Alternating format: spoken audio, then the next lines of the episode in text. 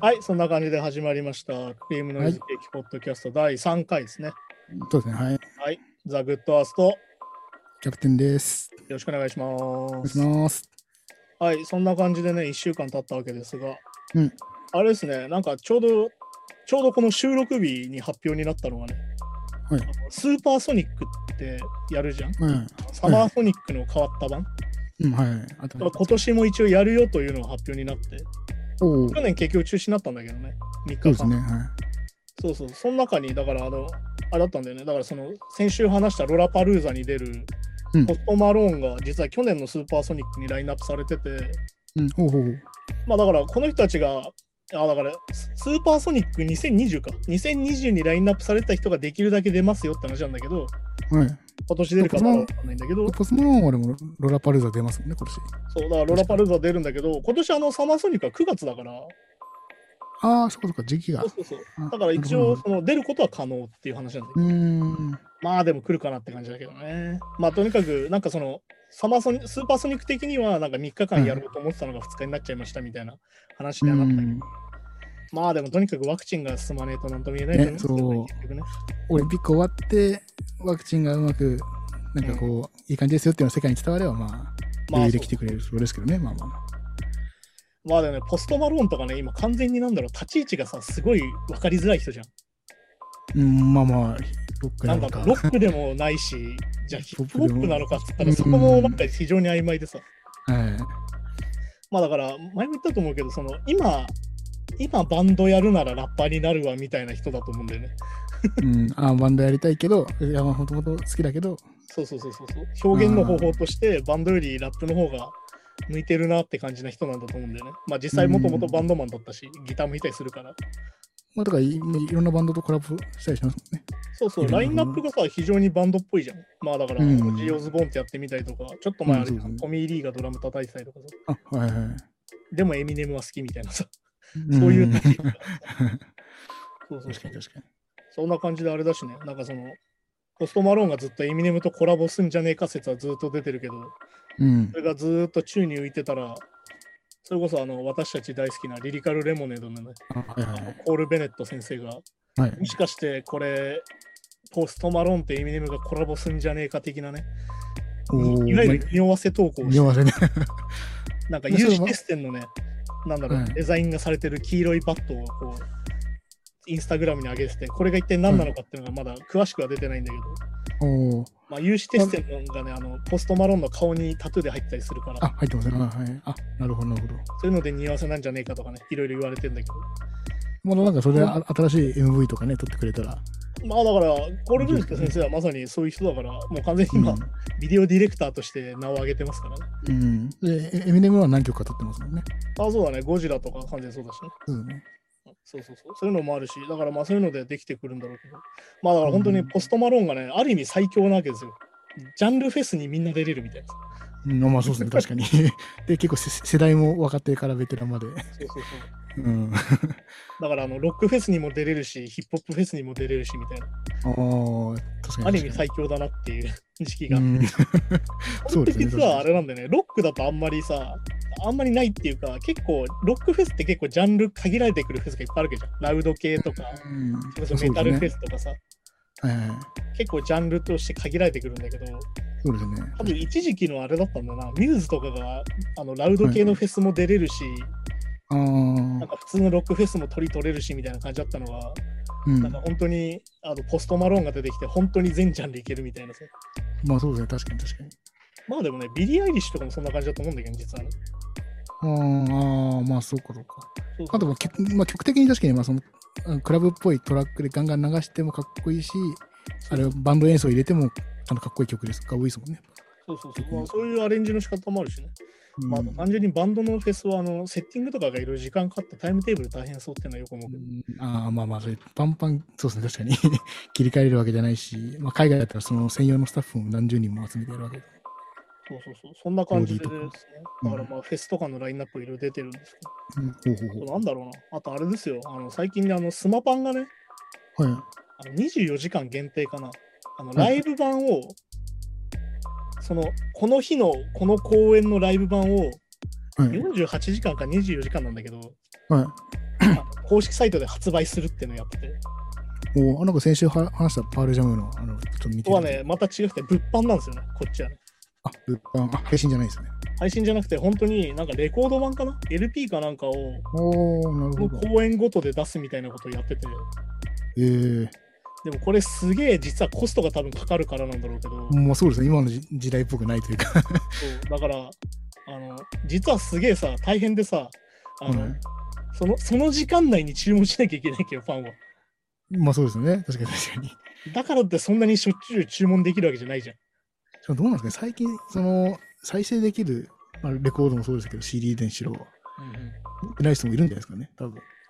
まあだからあれだよねそのパソコンに入れてとか、 LP 版だから完全にあれなんじゃないかなあのまあ、コレクション的な。まうあんコレクションが近いだろうねあとだからいわゆるバイナル発売だからいわゆるレコード版で発売してるからいわうん。ゆるそのなんつうのかないわゆる作る分だけだからさ多分今もう受注生産だから、うん。だからすげえコアなファンは必ず買うしうん。っていう多分完全にターゲッティングをなんだろうなすごい狭めた方向だよね逆にどっちかっていうとああ、まあ、それまあ、24時間限定ですもんね。そうそうそうああだから一応ね、あの24時間限定でうん。 「THEFIRST SMASHING PUMPKINS アークなんだろうスペシャルリリースみたいなやつで今回ライブインジャパン94年間うんうんうん。の日本公演が一応こう LP 版2枚でほうほうほう24時間限定で発売されててへー日本版なんですね。そう日本の公演を今回日本の声リリースしててでまあでもちなみにだからさっき言ったみたいに値段がちょっと高めでさうん。あの普通の版だけでも70ドルしておお、70ドルってことは、なん7000 7000円円ぐらい。ちょい8000円ぐらい。 7500円ぐらい今だとあでさらにあのサインが入るともっと高いみたいなさあ、ああなるほどなるほど。あのサイン付きだといくらみたいなうん。あそうそあのうファンはサインなしだと欲しい70ドルでサインありだと170ドルっていう、おお、なるほど。まあだからあれだよねレア版商売だよね言うたら、うんうんうん。あれもまあ、みんな、ファンは欲しいでしょうしね。そうそうそうそうあとまあねメンバーのサイン入りって書いてあるんだけどどこまでサインが入ってるんですかねっていうねスマパンは結構揉めてますからうん、ああ、なるほど、なるほど。そうもうオリジナルメンバーが今、今だから再々結成ぐらいだからね、実はね。あ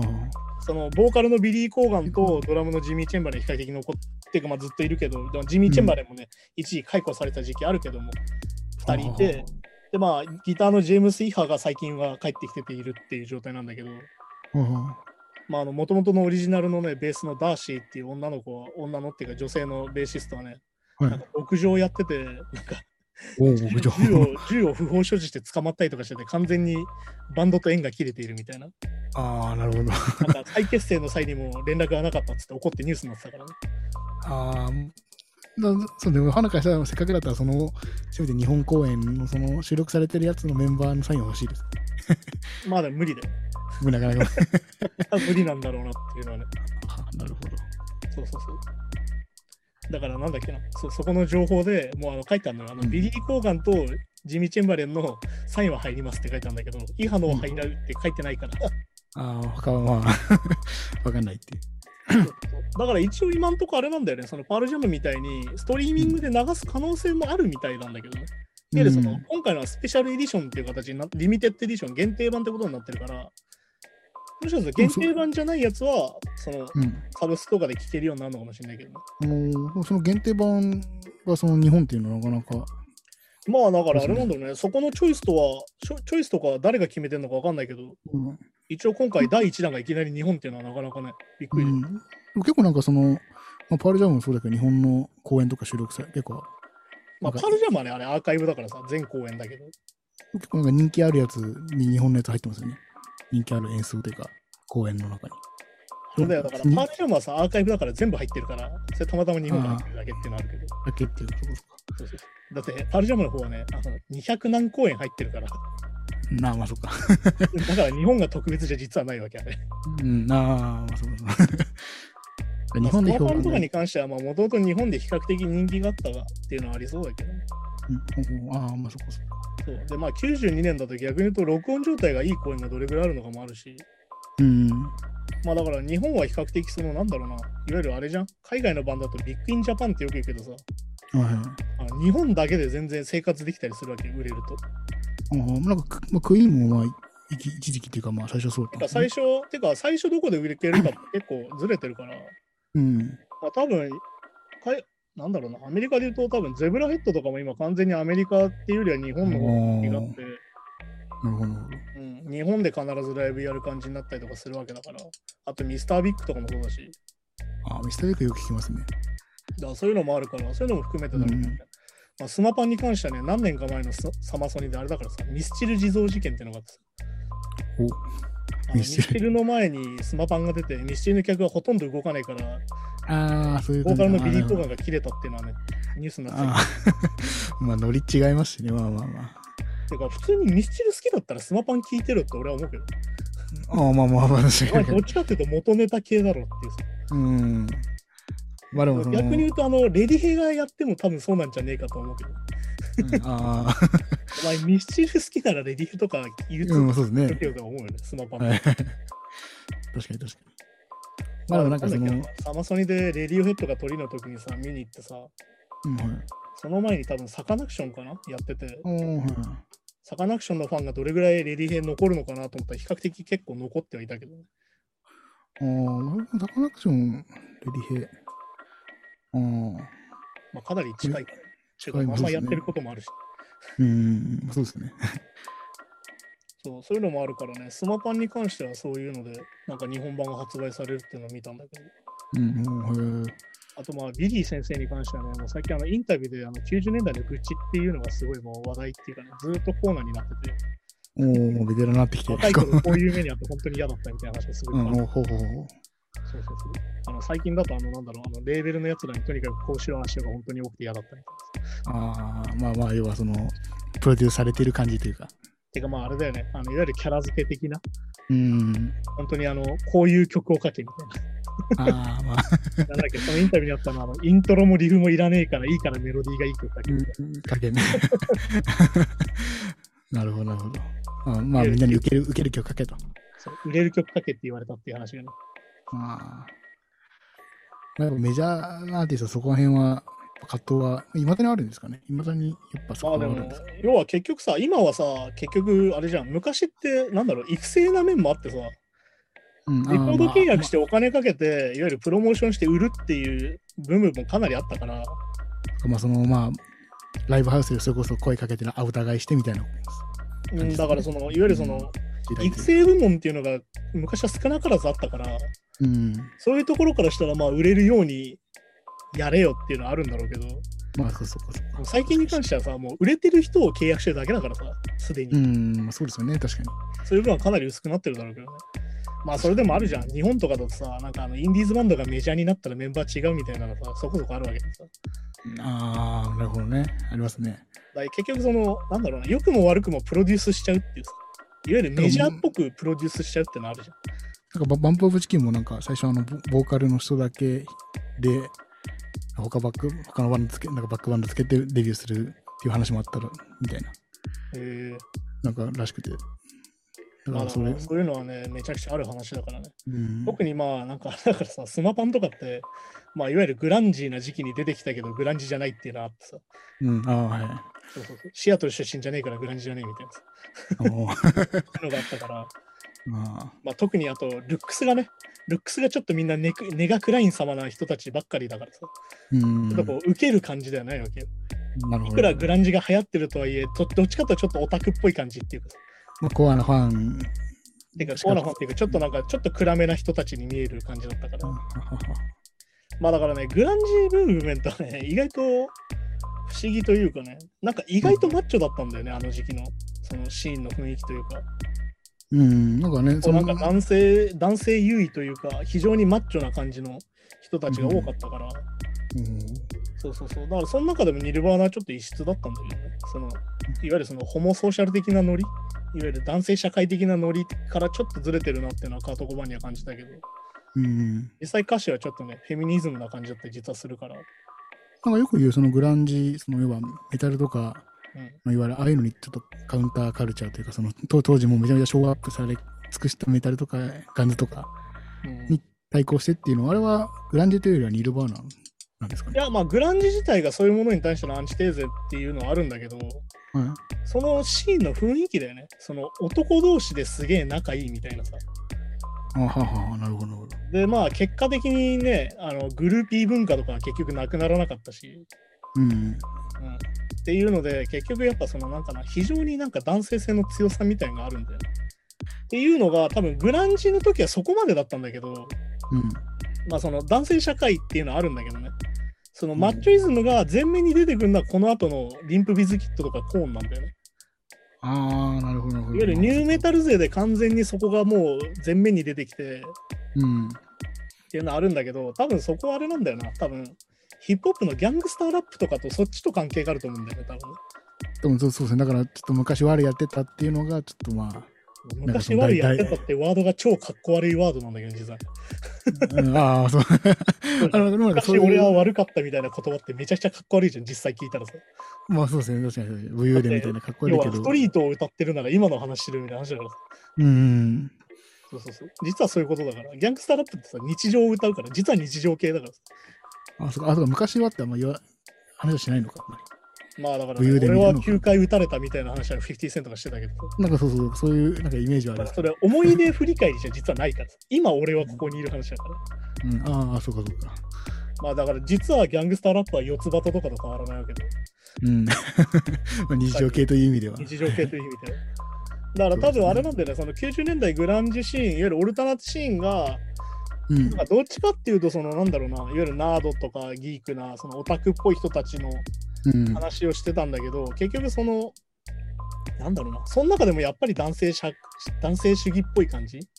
うん。っていうのがあったのが、その2000年からのニューメタルで、いわゆるその、またアッパーナンポの方に戻ってきたから、シーンがね、うん。ノリというか、そまあの、まあまあ。さっき言ってた、その、ガンズローゼスとか、モトリクルがやってた、酒、女、ドラッグみたいなのに戻ってきたんだあーはいから、うん。っていうので、まあ余計にね、ホモソーシャルが強くなって、非常に、非常に嫌な感じっていうか。ほうほうほうまあ言うたらそうそうメタルとかそういうもの自体がさ、結構ホワイトな文化だから、言っちゃえばね。まあまあ、そうですよね。確かに確かに。うん、っていう側面はかなりあるから、その中だと、だからうグランジ自体も、だからすごいさ、なんか変なんだよね。非常にその、非常にこの弱いものの歌を歌っているのになぜか売れてくると雰囲気がマッチョになっていくみたいなさ。うーん。な るほど。でなんかそれを嫌ってる人たちもすごいいて、そういうのをちゃんと離れてる人たちもいたんだけど、どうしてもなんかノリが、ま、なんかちょっと前時代っぽいマッチョな感じだなって人たちもいたから、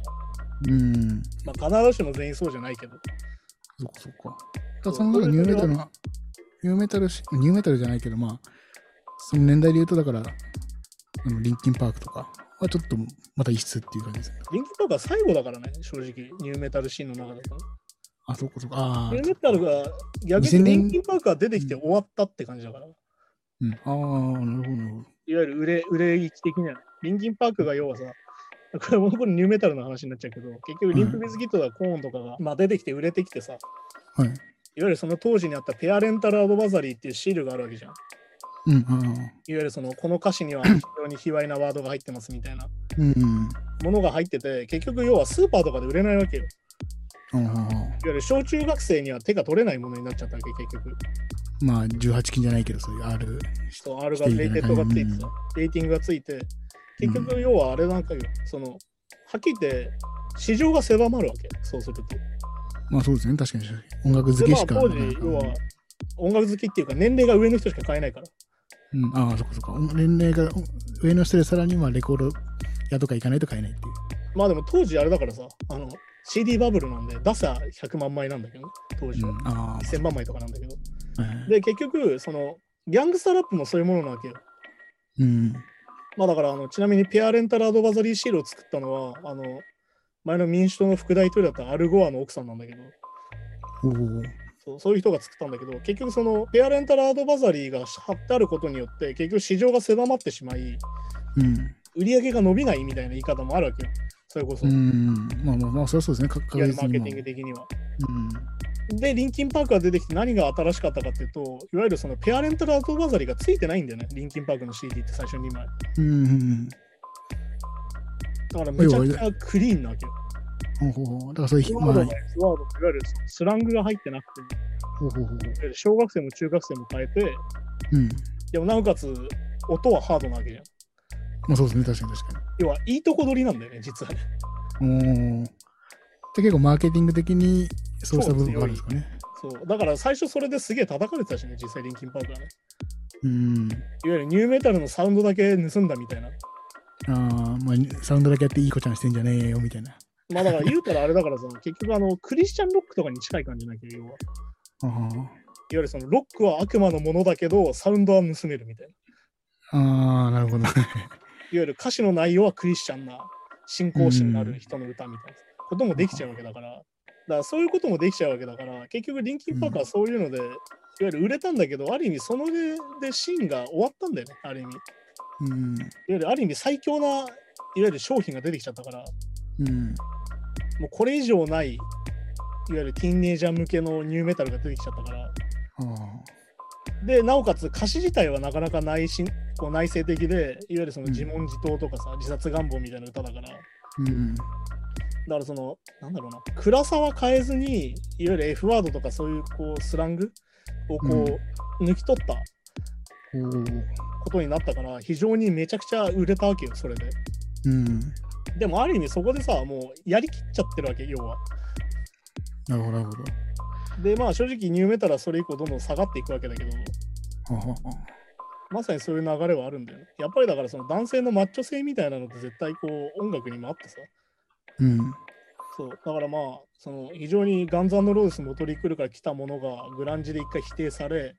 うん。で、その中でもまあちょっとこう言うたらなんかちょっと嫌な感じみたいなさ。なんか男ばっかだなみたいな。うんあるわけじゃん。まあでもまね、あグ難しラいンジとだから、まあね、ニューメタルと比べればグランジはマシよって話なんだけど。そう、多分そういうのは結構あると思うんだよね。うんうん当時はあんまり意識しなかったけど、やっぱりなんか、今、今見るとなんだよね、結局だからさ、その、なんつうの、よくそのポリコレとか言っちゃうけど、結局さ、うん昔を見たら昔のが絶対野蛮なわけよ、人間って。うんまあまあ、そう、まあ、それはそうですよね。まあ、時代、ついこの例えば間ま取でさる方。血統狩りでさ、うん、はい。 まあ、そうですね。普通に街中で人を切っても罪にならない世界だったわけじゃん。うんまあまあ、確かにそうですね、キリステごめん的な。だからそういう社会が何年も経ってこうなってるわけだからなんか野蛮な歴の史的に見たら、そっちの時代の方が圧倒的に長いわけですね。徐々に野蛮じゃなくなってきてるからうん。人間の社急会、急激ですもんね、結構ね。急に近代になって、うん、それやめようっていう現代もだいぶ野蛮なんだけどさうん。だから結局そのなんだろうな少しずつ解消はしてるわけよ少なからずいわうん。ゆる間口が広がってって話なんだけどうん。そうそうそういうのはあるからねだからグランジ自体はすごいこう内省的な歌で非常にその自問自答的なうん。世界観が非常に多くていわゆるまあ自殺願望だったりねさっきも話したけどそういう話の歌が多かったわけだけどうん。それでもそのシーン的にはねその、うんその音楽が置かれてるシーンっていうか環境的にはかなり男性性が高かったし、うん。まあ、そんな中で女性バンド見たわけなんだけどっていう話もあって結局だからその、なんかその結局昔も今も結局やっぱメジャーで出るにはキャラ付けしてっていうのはやっぱり必ずしもあるわけでうん。まあそうですそよんなね。中でそのねスマパンのビリーがねその昔話で愚痴るっていうのはもう定番になってるわけですようん。ああ、あそうと言われたんでしょうね、いろいろ。もうビリーはねあとあれなんだよねプロレス好きでさはいはい。あの自分であのインディーのプロレスの団体を持ってる時期とかもあってね、へえ、あ、非常にオタクとして信用できる男なんだ。うん。 なるほど。そうそうそうあの話はね、非常に暗くてめんどくせえ人だなって思う時もあるんだけど、インタビューとか読んうで、ん。そうそんな中でもね、やっぱりいろいろあるんだなと思うよ。ほうほうほう。そうそうそう。あとあれかね、DMX のアルバムが出てね、遺作ってういうか、んまあ、ああ、最後に出。てはい先日亡くなってしまった。ほプロデュースで出たんだけど、あはのいタイトルがエクソダスっていうタイトルでね、うほうほう。まあ、あの旧約聖書のあのあれですよね、出エジプト記ってやつですよね。あのうんモーテの話だね。なるほど。10回とか。あ、そうそうそう。それの話のタイトルがついてるアルバムが出ましたね。ほうほう。まあ、DMX 自体はね、あの実はあの1回若い頃売れなくて、2回目のデビューで売れたっていうね。うん。ああ、なんか結構遅咲きなんですもんね。だけど、あの、うん最初のアルバム2枚が多分全部1000万枚級で売れてて、めちゃくちゃ売れてたんだよ。ああ、そそれでも遅咲きって言われてるんですね。まあ、てか年齢的に遅いと。うん、ああ、そうかそうまか。なあ、るだから再デビューしてのアルバムがって話だから、そほど。うんういうのが出てたりとか、ねまあ、DMX のあのコラボの相手とかがいろいろいて、そこも見てると面白いんだけど、結構今時の人も入ってて、ね、うんうん。そういうのを見ると面白いかなと思うんですけど。そうですね。ちなみに DMX は、うん、なっちゃいましたけど、あれはオーバードーズなんですかね。まあそうだね、オーバードーズって言われてるけど、まあ多分オピオイドとかじゃねえかなって気がするんだけどね。ああ。結構、ベテランになってもやっぱりなかなか、いや、オピオイドはあれなんだよ、痛み止めなんだよ。とか痛みで、ああ。痛み止め中毒だから、うん。で、オピオイドっていうのはさ、あの、アヘンが入ってるから、いわおお。ゆるそのドラッグな効果もあるわけよ、言うたら。で、結局、その、なんだろうな、一回依存しちゃうと、やっぱそれに依存しちゃうんだよね。ああ、そうなんだ。で、オピオイドって非常に安い、アンカーで買えるものとしてあるから、いわうん。はゆる安いドラッグでもあるんだよ、実はね。あはあはあだからアメリカのオピオイド中毒っていうのはすげえ問題になってて、うん。結局ドラッグは買えないけど痛み止めは買えるっていうんで、結局オピオイド中毒になる人がすげえ多いんだよね。はあはあはだから、うんなんだろう、それこそマイケル・ジャクソンもプリンスもそうだし、あ。ああ、はいはいはい。みんなオピオイイドのオーバードーズで死んでるから、ド。ああ。めちゃくちゃ問題ではあるんだよね。結局体に不調が出た時に、いわゆる医療保険がないから、結局痛み止めに走るわけよ、治せないから。あ、じゃあそこ向こうは別にじゃあ処方箋とかなくても書いちゃったりするってことですかていうか、処方箋っていうか、普通に痛み止めとして売っちゃってるからね。あ、薬局とかでも普通にそうそうそう売ってる。あてかまあ、多少処方箋が出れば相当強いのが買えるから。うん、あてか、治療ができないからそっちに行くわけじゃん、当然。ーうん、まあまあ、そうですね、確かに。ああ、まあ。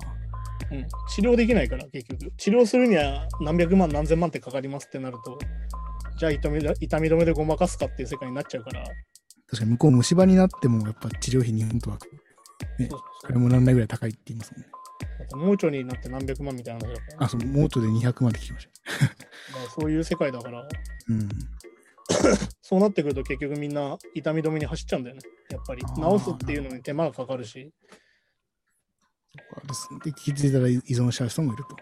てか、気づいたらっていうか、必ず依存性があるうん薬だから、あ結それ局もみんなオピオイド中毒になって死んでっちゃうんだけど。あ。ああ。いや、なかなか怖いですね、それ。そうだから日本だとね今ロキソニンとかあるけど一応オピオイド系の痛み止めは一応日本だと出ないからうん、ああ、そっか、またそれは違うんですね。日本は一応そこはまだそのなんだろうな薬事法っていうかそこで一応入れないようにはなってるんだけどうん、アメリカとかはもう完全にオピオイド漬けになっちゃってうん、て一応ねなんかそのトランプの頃かないわゆるその今は一応その規制をしようって話になってるわけなんだけどはい。やっぱめちゃくちゃやっぱ低所得者の人たちはやっぱり何かと言ったら痛み止めでごまかしちゃうからうん、まあまあ、そうですね、確かに。あとまあ多いのはあれだよね、スポーツ選手とかも多いから、オピオイド中毒。やあっぱり結局、怪我したりとかしたときに、痛み止めでごまかしたりするから。あ、ああ、そっか、まあ、まあ、特にししし大事な試合とかだったら、そうですよね、確かあとまあ、プロレスラーとかさ、とにかく痛みが伴う人たち、何かしたときに、っていに。う人たちはめちゃくちゃやっぱオピオイド使ってる率高いからさ、だかうん、あら非常に根深い問題なんですよね。あああ、そうそれはなんか日本みたいにオピオイドの代わりに、とかにはなかなかなんないですかね、依存性あるのは分かってるのに。まあでも、あれですからね、あのそのどこの薬局が売ってるか、どの薬会社が売ってるとかもありますから、そこら辺の、おー製薬会社問題的な。まあ、とこはあるよね。うんああ、なるほど、なるいわゆる、なんだろうな、これよりもっといいものが本当あるんじゃないかみたいなさ、それはまた薬陰謀論にもつながりやすいんだけほど、ど。ああまあまあまあ、なんかあります よね。反ワクチンとかにもなりやすいんだけど、でもまあ実際うんオピオイドがもうめちゃくちゃメジャーで使われてるから、うん。まあね、プリンスとかはね、あれだったけど、エホバの商人かなんかだから、うん、ああ、輸血ができある。の輸血とかができないから、それでオピオイド使ったって話もあるけああど、まあそこら辺は非常に、あれですよ、センシティブな問題ですそうよで。すね。 まあそうですね。まあなかなか。そう僕たちが言ってることが必ずしも正しくがないっていうのを必ず毎回言っておこうかなと思いますけあど。あ、まあまあ、そうなかなかそうですね。 特に僕ですね。いやまあキャプテンの方が俺も特にあの言い切ってるやつの方が怪しいと思ったのが実はいい ですけどそうそうそうだからそうそういうのもあるからだからだからうん DMX がね、なくなってそのめちゃくちゃこう、モテ、手厚く葬られてるわけだけども、 うん。まあでも亡くなってしまったのは非常に悲しいことなので、こういうことが起こらないようにはどうしたらいいんだろうなとはよく考えなんてかそうそうそう。なんかね、こういうとこ、まあ、薬で亡くなっちゃう人とかを見ると、こうね、なかなかなんとも、うん別に死にたくて死んだわけではないわけですよね。だからその、まあそうそうそうそう。そのまあだから、あの、2パックとかみたいにね、もうなんか死んでから出たアルバムの方が多いみたいになっちゃったりするんだろうけど、多分これから。ああ、そういうのはあるからね。まあでもこれからそういうのも多分ひたすら続いていくんだろうから。うん。まあ結局ね、あの生きたうちに伝説になりてえよなっていうね。まあでも DMX はしっかり売れてるから大丈夫だと思うけどね。あ、まあまあ、そうですね。まあまあうんもう結構結構最近のラッパーなんかもっと若くて死ん、ね、亡くなっちゃう人もたくさんいますもんね。まあそうだから結局成功が結局死と隣り合わせっていう状況がめちゃくちゃ不健全だよなとは、う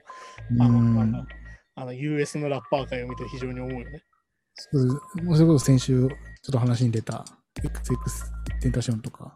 まあそうだよね。結そう局です彼は地元に残ったことによって危険になっちゃったわけだからね。そうです。まあまあ、あれはまたドラッグドじゃないけど。あれはまあそういうことだよね。普通にうん盗ルイ・ヴィトンのカバンを持ってたから襲ったって言われてたから。そうですね。あと、ポポップスモークとか、多分 DMX と今度出るアルバムで、多分フューチャリングしてるのかな。あれも多分二十歳ぐらいで。あれは 10, 10冊でしたっけちょっと忘れ忘れちゃいましたけど。そうだね。あの強盗に住宅侵入されてあ銃そう殺そうされてそうですね。だからまさに一緒ですよ。だから結局あれなんだよ。今 SNS でさ、どこにいるとかすぐ出すじゃん。はい。でさ、金持ってるわけよ。 ラッパーって。まあそうですね。はいそしたらギャングとかからしたら要は狙い目だよね。まあそうですね。だから、そのまあ家の背景とか、近所の景色とかからまあ推測できちゃいますもんね。確かね、ポップスモークはマジで確かインスタグラムとかに場所を載せてて、うん。なんだっけな。エアビ、エアビーかなあはい Airbnb かなんかで、いわゆるその家を借りてて、撮影かなんかで。はいで、それが結局特定されちゃって、あで、家宅侵入されて撃たれて死んだみたいな感じだったけど、うんうんうんこれ間違ってたらすみません。あ。だから結局、XX テンタションとか、もうそなんだろうな、そのヒップホップってさ、地元に貢献しようみたいな精神がある、その売れたら地元に還元しなきゃみたいな。うん。うんなんだけど、結局、そのストリートなところにいるとさ、結局、危なくなる可能性もあるわけ、逆に。まあまあ、そうですこのね。人お金持ってるってなるから。うん。っていう危険さっていうのはあのニプシー・ハッスルとかの事件には感じるわけよ、XX センターが。あより非常に地元に貢献してたのにもかかわらず撃たれて死んでしまうとかさ。ーまあ、まあ、そんな関係ねえ、とりあえずお金持ってる人を狙っていくっていうので、まあ、生活してる人もいるっちゃいますねだってそのうん、てかまああれだからさ、その地元に歓迎することによってそういうその負のスパイラルから抜かそうみたいな話になるわけだから。だかうん。ら非常に意味のあることなんだけど、結果的にそんなの知らねえよってやつらに殺されちゃうっていう非常に悲しい話なわけよ。まあそうですよね。そういう話にもなってくるわけでね。だから DMX みたいにオーバードーズだったりするとね、まだ、まだその原因。因が本人にあるとは言えるんだけど、そうかまあでも結局ね、銃撃にしてもオーバードーズにしたって社会に問題があるわけで。そうそうね。だから、どっちも悲しいですよね、なんか。てかもうどっちにしろなんかお前が悪いとは言えないわけなんですよね。そうそうそうそう。ねそうそうそうだから結局全ては社会のバグというか、ね、社会のシステムの穴になってるわけだから、うん。まそこら辺は何とかしてほしいなっていうのを日々思うわけですよ。あそうですよね。 はい、そんな感じでね、今日もはいやっていったわけなんですが。はい。はい、そんな感じで今週もお別れの時間がやってまいりましあた。、はい。はい、何気もう30分経ってる、うん、あ、そうなんですね。おお、早いですね。 はいはい。はい、じゃあそんな感じでザ・グッドアスト。キャプテンでした。ありはい、ありがとうございました。がとうございます。 Flame and Ice Gang Podcast.